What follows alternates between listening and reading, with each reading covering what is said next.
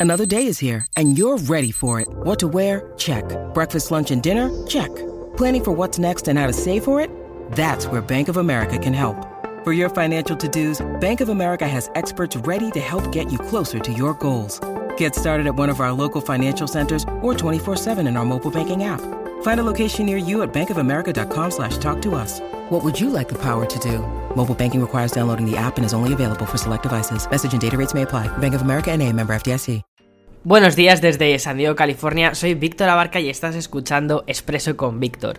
Hoy es día 30 de abril del 2020, último día ya de abril por fin, que parecía que este mes nunca se iba a pasar, y tengo varias noticias que darte relacionadas con tecnología.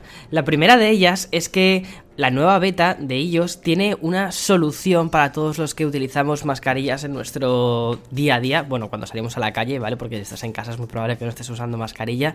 Y si has intentado utilizar eh, Face ID con mascarilla has visto que no funciona demasiado bien y que además tienes unas cuantas de estas situaciones en las que dices, eh, por favor, que esto vaya un poquito más rápido, porque podías llegar hasta tardar unos 10 segundos en, desbloquear el teléfono, porque lo que hace ellos es intentar de forma repetida utilizar el sistema de desbloqueo biométrico. Bien, con la nueva beta lo que van a hacer es que puedas lanzar directamente el desbloqueo por código directamente, sin tener que pasar por el desbloqueo biométrico.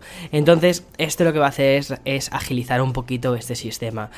Realmente lo que estamos haciendo es cargarnos la capa de Face ID para desbloquear el teléfono, pero quizás como medida temporal mientras estemos todos con mascarillas, pues puede estar, no sé, creo que puede estar bien, puede ser una muy buena idea. Y otra de las noticias tiene que ver muchísimo con lo que te comentaba ya ayer. No sé si recuerdas lo que dije en el en Expreso con Víctor, y es que muchas empresas estaban presentando los informes de resultados. Con esto de que ya estamos terminando este último cuatrimestre. Y ayer presentaron Samsung y LG. Hoy le ha tocado el turno a Microsoft y a Qualcomm. Y justo de estas dos son de las que te quiero hablar.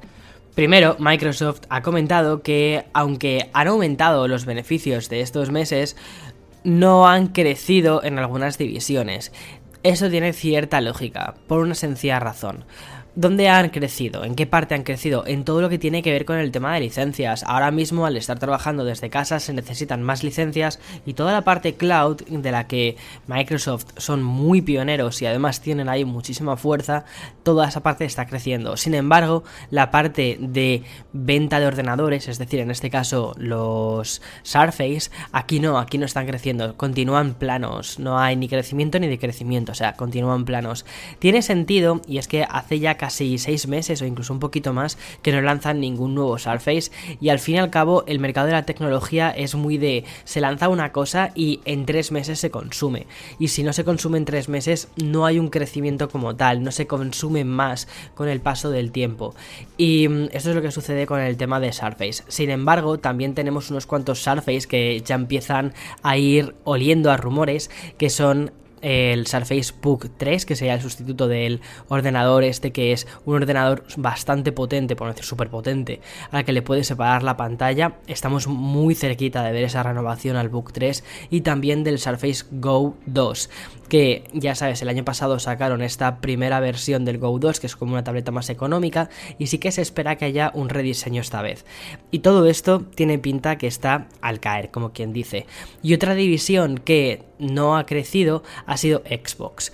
Con el tema de Xbox a nivel de hardware me parece bastante lógico y es que estamos muy cerca de ver la siguiente generación de consolas, la Series X, y ya está anunciada por Microsoft, además se han presentado todas las especificaciones, entonces como que no hay tantas ventas de Xbox que se encuentran ahora mismo en tiendas. Sin embargo, me sorprende que tampoco haya una caída y eso se debe principalmente a que, al menos aquí en Estados Unidos, hay un montón de incentivos para comprar una Xbox eh, One X. Por ejemplo, puedes llegar a encontrarla por unos 299 dólares y te vienen con un juego y con un mando extra en muchísimos casos si buscas un poquito por ahí y mm, hace que al final el precio de la consola te salga por unos 150.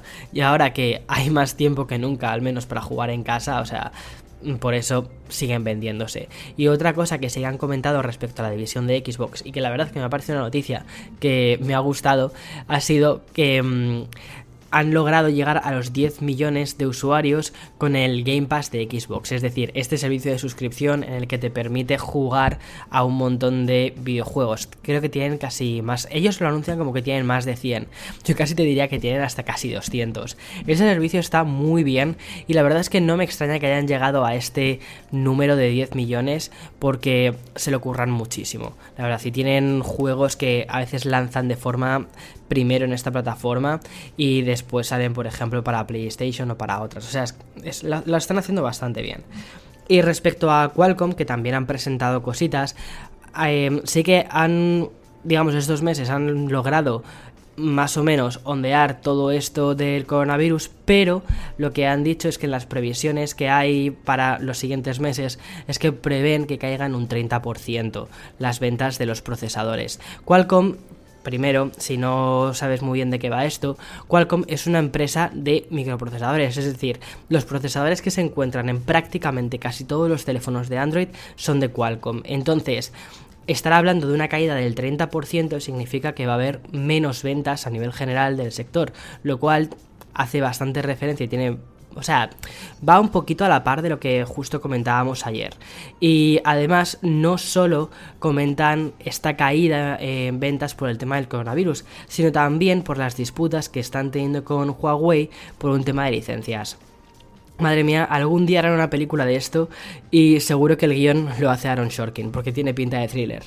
En fin, la siguiente noticia, ya para ir concluyendo, porque al final, aunque la idea de este podcast es que dure 5 minutos, nunca consigo que dure 5 minutos, vamos por el 6. Estos son como mis audios de WhatsApp, ¿vale? O sea, siempre digo, por favor, que duren 15 segundos y al final termino montando un podcast de 5.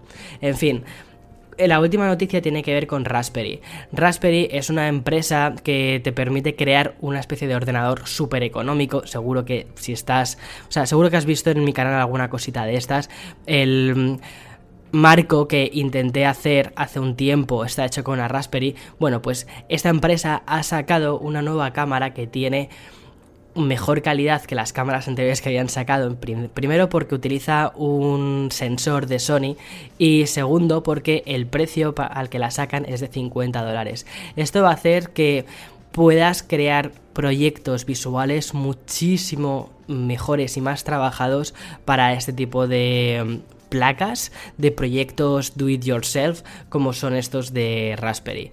Creo que puede ser muy interesante, sobre todo porque además pueden incorporarle em, lentes intercambiables y eso, no sé, eso creo que a la gente que es ultra hiper creativa con este tipo de proyectos do it yourself puede ser una noticia bastante curiosa. Y ya para finalizar, como bonus track, ¿vale? Como si fuesen estas canciones de Ariana Grande que se quedan justo al final del disco y que son así las más interesantes.